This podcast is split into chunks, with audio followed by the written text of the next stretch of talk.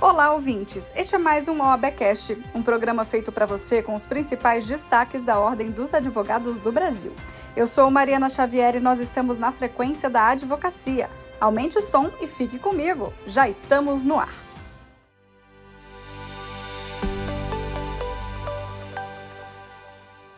Criada em novembro de 1930, a Ordem dos Advogados do Brasil tinha a missão de representar os interesses da advocacia e viabilizar o melhor funcionamento da justiça. Hoje, 93 anos depois, a OAB comemora a data junto aos mais de 1 milhão e 300 mil advogados e advogadas, sendo parte fundamental das principais discussões jurídicas e políticas do país. Buscar a garantia das prerrogativas conquistadas pela carreira ao longo desse tempo é também uma das principais bandeiras da ordem. Esse assunto foi destaque no site da UAB Nacional. Para o presidente do Conselho Federal, Beto Simonetti, abre aspas. Durante esses anos, o trabalho conjunto da advocacia resultou em avanços significativos em busca da preservação das prerrogativas fundamentais para o exercício pleno e a valorização da profissão. Seguiremos firmes no nosso propósito de manter um diálogo cada vez mais intenso com advogadas e advogados de todo o país. Que possamos celebrar essa data e os avanços até aqui conquistados e também refletir sobre os desafios que ainda temos pela frente. Juntos, como comunidade, continuaremos a trilhar o caminho da justiça, da ética e da defesa incansável dos direitos que fundamentam a nossa profissão e a sociedade. Fecha aspas. A OAB Nacional instalou a Comissão Especial de Defesa da BR-319. Diante da estiagem prolongada e da seca nos rios da região norte do país, a rodovia é o principal ponto de comunicação entre estados como Amazonas, Rondônia e Roraima, mas as condições demandam intervenções urgentes. O grupo deve manter interlocução com os governos dos estados atendidos pela BR, bem como com os três poderes federais, em busca de soluções para a revitalização urgente da rodovia, como ressalta o presidente da pasta, Marco Choi. Acompanhe. E essa questão da BR-319 é um problema que afeta três importantes estados da federação: o estado de Roraima, o estado do Amazonas e o estado de Rondônia. Inclusive, essa comissão ela conta com representantes desses três estados. Né? Para que o nosso web espectador entenda, essa é uma rodovia que foi criada na década de 70 dentro do contexto da rodovia transamazônica, que integra os estados de Roraima e do Amazonas ao resto do Brasil. Uh, e ao longo dos anos, essa rodovia, ela que foi implantada na década de 70, ela foi esquecida pelo poder público. E hoje uh, há uma discussão, inclusive no ponto de vista ambiental, sobre a necessidade ou não do licenciamento e os entraves do licenciamento para a revitalização dessa rodovia. E a falta dessa rodovia, ela torna os estados do Amazonas e de, Roraima uh, inacessíveis ao resto do Brasil. Então, são os únicos estados da federação que não são integrados ao resto do país pela via rodoviária. Então, é um tema que afeta, inclusive, o direito de ir e vir dos amazônidas, especialmente das populações do Amazonas e de Roraima. O Conselho Federal protocolou o pedido de ingresso como amicus curiae na arguição de descumprimento de preceito fundamental 973. A ação pede que o Supremo Tribunal Federal reconheça o estado de coisas inconstitucional, caracterizado pela alta letalidade e desmonte de políticas públicas voltadas à população negra do país. Quem conta mais detalhes sobre o assunto é a presidente da Comissão de Direitos Humanos da OAB Nacional, Silvia Souza. Vamos ouvir. A ação, ela busca né, a declaração do estado de coisas inconstitucionais em relação à população negra, é, sobretudo em relação à violação de alguns preceitos, alguns direitos fundamentais, né? A peça inicial elenca os direitos à vida, à igualdade, à segurança, à saúde e à alimentação humana nutricional e adequada. É importante a gente fazer algumas observações. Essa ação, ela decorre, ela traz no seu bojo, né, é, todo o histórico de violações de direitos sofridos pela população negra desde que o Brasil é Brasil, né? É importante a gente resgatar que nós é, somos um país jovem, de 523 anos, e que desses 523 anos, 400 anos foram aí nos, no processo de escravização de pessoas negras, que é, tinham ali seu trabalho escravo sendo tomado à força e que serviu como base para o crescimento da economia desse país. Então, é, não é possível é, pensar que nós, 100 anos depois da abolição da escravatura, sem qualquer política de assistência é, para a população negra, política de reparação, que nós é, temos justificadamente a, a, é, a condição igual é, em relação à população não negra. Pelo contrário, né? A gente sabe que os dados demonstram de forma exaustiva que a população negra vive à margem da sociedade. A população negra figura como protagonista quando os dados são relativos à mortalidade de pessoas negras, quando os dados são relativos a, a encarceramento prisional no Brasil.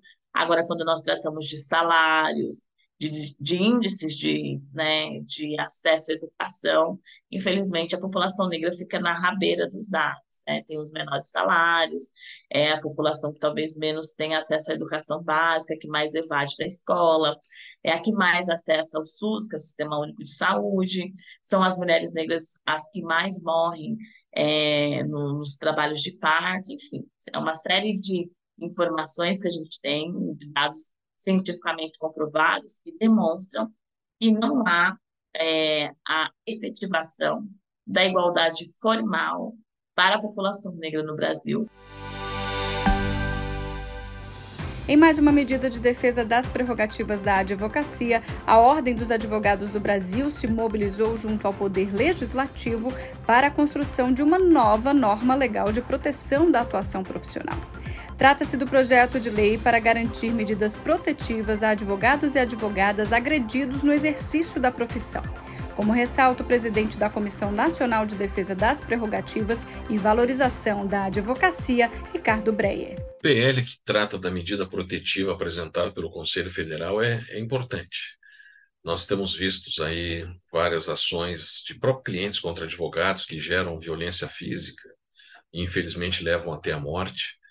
Então, seria muito importante também que, nessas andanças que a Caravana Nacional fez, de nós podemos ter um projeto de lei que pudesse gerar uma antecipação a essa agressão, a essa violência à advocacia no exercício legal da sua profissão. Então, o PL está apresentado, espero que o Congresso possa fazer um grande debate e que essas medidas protetivas uh, possam ser implantadas o quanto antes na nossa legislação, porque preventivamente poderão evitar algo mais grave, como nós temos visto acontecer no Brasil, violências terríveis contra mulheres advogadas, contra homens advogados, que estão só exercendo seu mistério principal de sobrevivência, que é trabalhar e representando o cidadão, seja em juízo ou extrajudicial. Então, a medida protetiva com critérios que dê segurança de que o advogado, o advogado no exercício da sua profissão eh, terão digamos assim, uma certa proteção legal preventiva, quando sentir-se ameaçado no exercício da profissão, é um avanço que pode reduzir, como também teve os índices estatísticos da Lei Maria da Penha, as medidas protetivas à mulher, uma redução muito grande na violência à mulher. Não extirpou a violência à mulher, mas reduziu em uma significativa porcentagem uh, a violência pela medida protetiva. E é isso que a gente espera com esse projeto, que essa medida protetiva na tutela da advocacia possa também evitar essas violências que têm ocorrido, infelizmente, no Brasil. A advocacia que exerce a sua profissão com dignidade, com honradez, com ética, na representação constitucional do cidadão que está a buscar no judiciário um direito consagrado seu, que é o direito de acesso à justiça. Em decisão unânime, o plenário do Conselho Nacional de Justiça aprovou resolução com a finalidade de combater no Poder Judiciário a discriminação à orientação sexual e à identidade de gênero e regulamentar a adoção, a guarda e a tutela de crianças e adolescentes por casal ou família monoparental, homoafetiva ou transgênero. A presidente da Comissão de Diversidade Sexual e de Gênero, Amanda Baliza, destacou a importância da discussão e aprovação desta resolução. Confira. A gente vê que essa progressão histórica desses direitos ela já tem sido consolidada no STJ e no STF. No STJ a gente teve decisões até anteriores ao caso do Tony. Mas é, mesmo com essas decisões que garantem esses direitos, vezes, vez ou outra, a gente encontrava decisões judiciais que criavam empecilhos ou que criavam dificuldades para que as pessoas LGBTI pudessem adotar.